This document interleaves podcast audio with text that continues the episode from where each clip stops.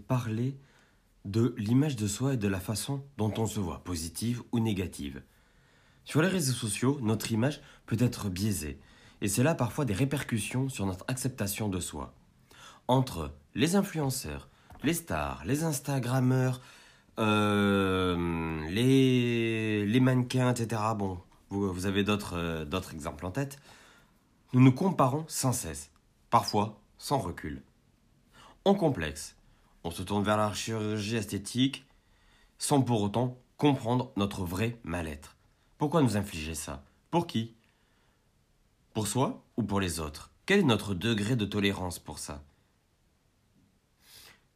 To succumb or not? That's the question. Succomber ou pas succomber Certaines personnes, et malheureusement je vais devoir parler des femmes, vont recourir à la chirurgie esthétique pour modifier son profil et être encore plus parfaite, entre guillemets, parfaite bien évidemment. Un complexe en arrivant au cabinet et hop, un complexe exterminé. Et hop, 5000 euros de claquer. Mais vous savez qu'il existe un moyen d'économiser de l'argent et c'est le body positive. J'ai perdu quelqu'un? Non?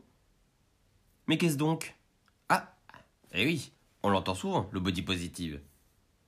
Je suis sûr que vous avez déjà entendu parler de ce phénomène américain. Le mouvement body positive, mesdames et messieurs, que vous soyez grand, petit, rond, trop ceci ou trop cela, ce mouvement est pour vous. Le but est d'aller vers l'acceptation et la reconnaissance de l'ensemble du corps. Et oui, un corps rond est aussi beau qu'un corps mince. La recette, s'accepter. Bienveillant, inclusif, il se traduit par le respect envers tous, et je dis bien tous, les types de morphologie. Alors, pour les types de morphologie, vous demanderez à Christina Cordula, elle vous fera un petit résumé. À commencer à l'amour de son propre corps meurtri. D'où ça vient? En 1996, deux Américaines ont lancé un mouvement grâce à une, euh, euh, association qui s'appelle The Body Positive. Bien sûr, ce mouvement a été popularisé par les réseaux sociaux. Tiens, les voilà eux. Il s'avère que les deux créatrices, suite à la mort de la sœur de Connie Sobzak, donc ça avait une des créatrices euh, de ce mouvement, donc, donc la sœur, elle est décédée suite à des troubles alimentaires. Donc Connie et Elizabeth Scott, les deux fondatrices, pour ceux qui ont suivi, ont créé une communauté vivante et thérapeutique qui libère des messages sociaux étouffants, qui maintiennent les gens dans la lutte perpétuelle contre leur corps. Tout est clair encore? Allez, on continue. La véritable explosion du mouvement date de 2012 avec le hashtag BOPO, Body Positive. Ce mouvement est vraiment porté par les femmes fortes noires ou issues de minorités ethniques, se concentrant principalement sur la célébration de leur corps et l'amour de soi. Je ne stigmatise pas les femmes, mais plusieurs études qui ont travaillé là-dessus ont prouvé à l'origine, c'était ces femmes-là qui étaient souvent euh, victimes de body positive, de discrimination, etc. Et donc se mettre en avant, et c'est souvent euh, étaient souvent en représentation sur des photos avec ce type de hashtag et tant d'autres. Quels sont les principaux objectifs de ce body positive? Le premier, c'est promouvoir l'acceptation de tous les types de physique et dénoncer les corps standardisés et irréalistes qui sont véhiculés par la société. Regardez hum, le concours par exemple de Miss France, regardez les défilés de mode, c'est un très bon exemple aider les personnes à prendre confiance en elles et à accepter leur physionomie telle qu'elle est. Comprendre aussi l'influence que les médias exercent sur la relation que les femmes ou les hommes, parce que aussi le body positive fonctionne aussi pour les hommes, qui entretiennent avec leur corps et par extension avec la nutrition, la mode, la santé, l'identité et leur propre amour. Et finalement, décrypter l'impact du jugement que nous portons sur notre physique, sur notre santé mentale et notre bien-être. Avoir un jugement négatif sur son apparence augmente les risques de dépression ou de déséquilibre alimentaire.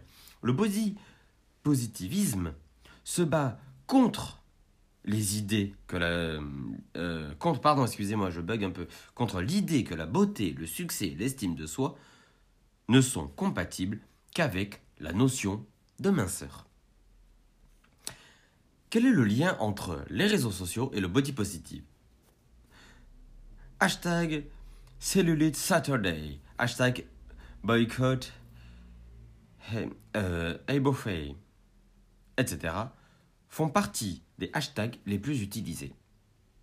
Souvent associés à des photos sans filtre montrant vergeture, cellulite, peau abîmée, etc. Il faut casser les normes de la beauté traditionnelle et inciter chacune et chacun à s'accepter tels qu'ils ou elles sont. Si je vous parle de, de la mannequin euh, Winnie Harlow, de l'humoriste et comédienne australienne Celeste Barber, de la chanteuse Bette Ditto, de la tenniswoman Serena Williams ou la mannequin grande taille euh, Ashley Graham, elles ont toutes un point en commun, celui de prouver que la beauté n'est pas standardisée par des normes de beauté, mais par des, mais par des formes propres à chacune. Allez, en route vers l'acceptation ou pas?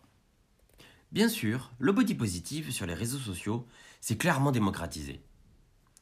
De moins en moins de femmes ont honte de leur corps, et heureusement. Mais ce combat est loin d'être fini, et notamment dans la mode. Vous l'avez sûrement remarqué sur les podiums, nous ne voyons jamais, mais rarement, des femmes rondes, mais des femmes standardisées, c'est-à-dire des femmes grandes, minces, filiformes. Cela signifie qu'une femme pulpeuse représente mal la femme actuelle?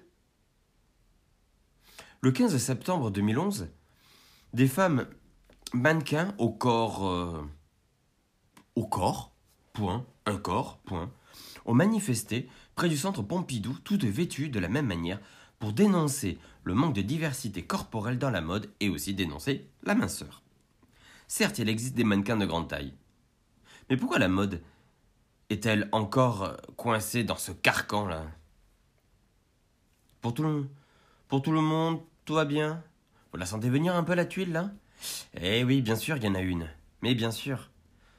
Comme pour tout, tout mouvement a des avantages et des inconvénients. Et là, c'est la kélos. Aimer son corps, c'est bien.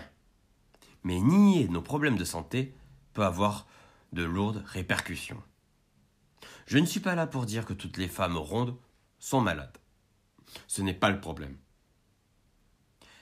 Parmi les militants du mouvement de body acceptance, on trouve beaucoup de gens en situation de surpoids. Ah oui, ça va grincer les dents, hein, croyez-moi. Hein. Car pour elles, il n'y a rien de positif dans le fait d'être en surpoids. Être body positive, pour eux, revient à banaliser l'obésité et à faire comme si être obèse n'était pas grave. Trop de gens se trompent encore sur la compréhension du message de body positive. Dire que l'obésité n'est pas un problème est tout de même dramatique. Car, qu'on se le dise, ce n'est pas le message que l'on devrait comprendre ici. Les adeptes du mouvement ne militent pas pour avoir le droit d'être obèse et ou en mauvaise santé. Le premier message est d'être respecté, être considéré comme des êtres humains, avoir le droit et, à l'estime personnelle comme tout le monde pour avoir le droit d'aimer leur corps et de se trouver beau dans une société qui les considère comme la moitié d'un être humain.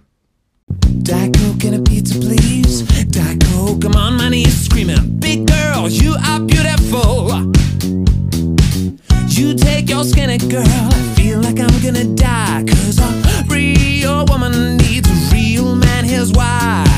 You take your girl and multiply her by four. Now a whole lot of woman needs a whole lot more. Get yourself to the butterfly lounge, find yourself a big light.